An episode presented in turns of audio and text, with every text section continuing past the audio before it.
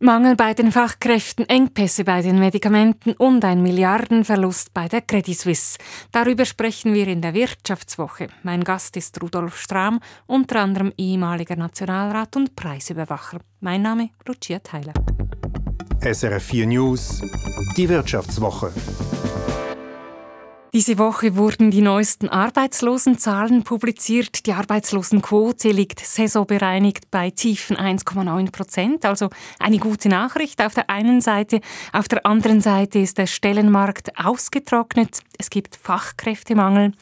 Rudolf Strahm, was überwiegt nun aus Ihrer Sicht? Die Freude an den tiefen Zahlen oder das Problem des Fachkräftemangels? Insgesamt sind wir in einer komfortablen Situation, was die Zahlen betrifft. Auf der anderen Seite haben wir jetzt aber einfach sektoral branchenmäßige massive Knappheiten. Das ist fast ein Drama für gewisse Branchen. Und zwar sehen wir eigentlich eine Verlagerung der Trends. Äh, lange Zeit hat man gesagt, es fehlen Akademiker, hochausgebildete Tertiärstufe, aber im Moment haben wir eigentlich nicht mehr einen Akademikermangel, sondern wir haben noch einen Mangel an Ärzten, wir haben einen Mangel an Informatikern oder MINT-Fächern, also Mathematik, Informatik, Naturwissenschaften, Technik, Ingenieuren und so weiter. Aber wir müssen differenzieren. Wir haben jetzt eigentlich einen Trend, dass hochqualifizierte Fachkräfte, die vielleicht vorher eine Berufslehre absolviert haben, fast mehr noch gefragt werden als äh, einfach äh, generell Akademiker. Also beispielsweise wird der erste Mangel in den Spitälern und Heimen jetzt überlagert durch Fachangestellte äh, Gesundheit und Fachangestellte Betreuung. Also äh, Leute, äh, die eine Lehre und dann Weiterbildungen, eine höhere Fachschule absolviert haben. Oder der Ingenieurmangel in vielen Bereichen. Denken Sie an die Solar- äh, äh, Branche. Denken Sie an die Energiewende. Es fehlen im Moment äh, vor allem Monteure, Solarmonteure, Solarinstallateure, äh, Gebäudeinformatiker und so weiter, also Leute, die eigentlich von der Pike auf das äh, Metier erlernt haben, aber gleichzeitig dann auch Ingenieurwissen mitbringen. Das sind ja ausgereifte Technologien und wir haben jetzt noch zwei Millionen oder mehr Gebäude, die energetisch saniert werden müssen und da braucht es natürlich auch Handwerker und Praktiker.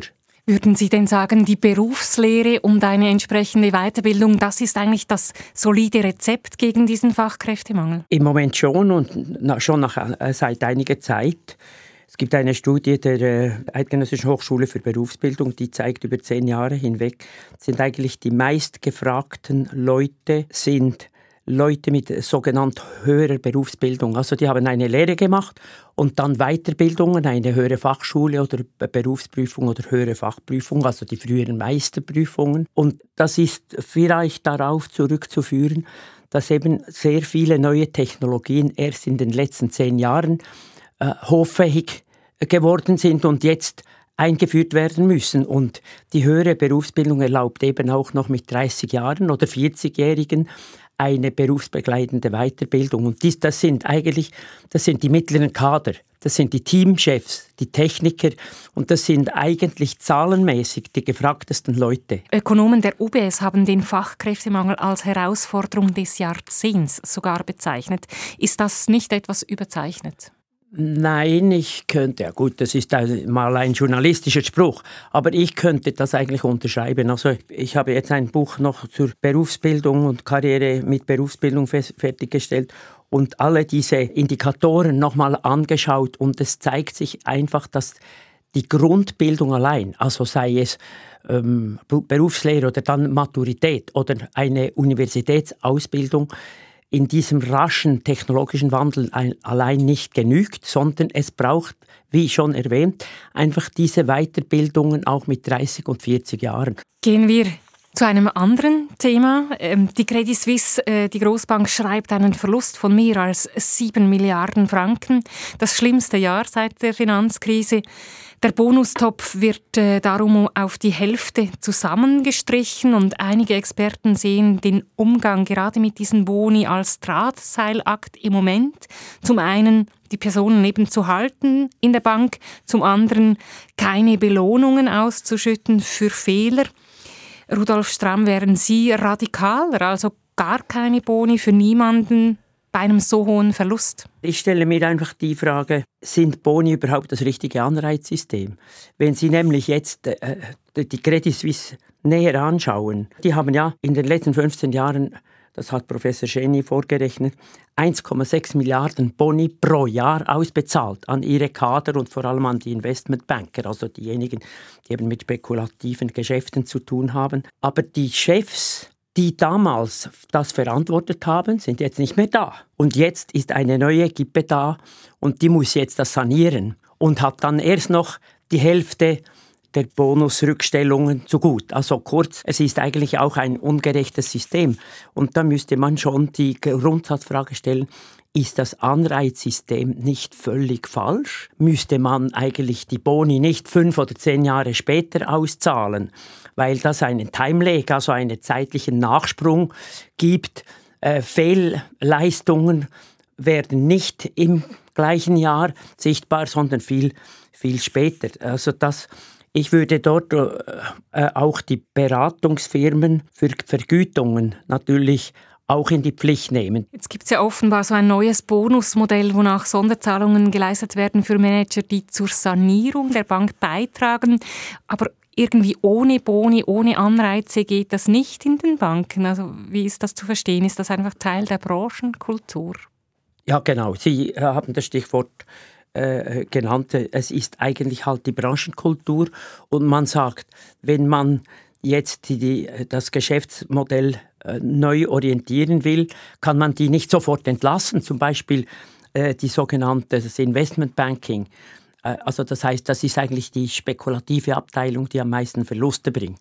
Dieses Banking äh, dauert natürlich, das sind Verpflichtungen, Termingeschäfte auf Jahre hinaus und man kann die jetzt nicht in die Wüste schicken, sondern sind die Verluste noch größer, oder? Und äh, sie sind natürlich schon in Konkurrenz mit den großen amerikanischen Banken, mit, äh, mit der Goldman Sachs und, äh, und so weiter. Aber ich würde jetzt eigentlich folgen. Äh, die UBS ist ja zehn Jahre früher vorangegangen unter der Führung äh, von Kaspar Villiger und äh, Axel Weber die haben eigentlich das äh, Investmentbanking abgestoßen und das will jetzt die Credit Suisse auch. Aber ich glaube, das wird ja weltweit wahrgenommen, was jetzt passiert mit der Credit Suisse. Die Europäer können nicht Investmentbanking. Lassen wir das mal so stehen, wechseln nochmals das Thema, gehen zu einem Thema, das latent aktuell ist die Medikamentenengpässe. Also Sie selbst haben ja einen Vorschlag lanciert, der Bund solle bei der Schweizer Sondo einsteigen, dem Generikahersteller, oder dort zumindest eine führende Rolle übernehmen.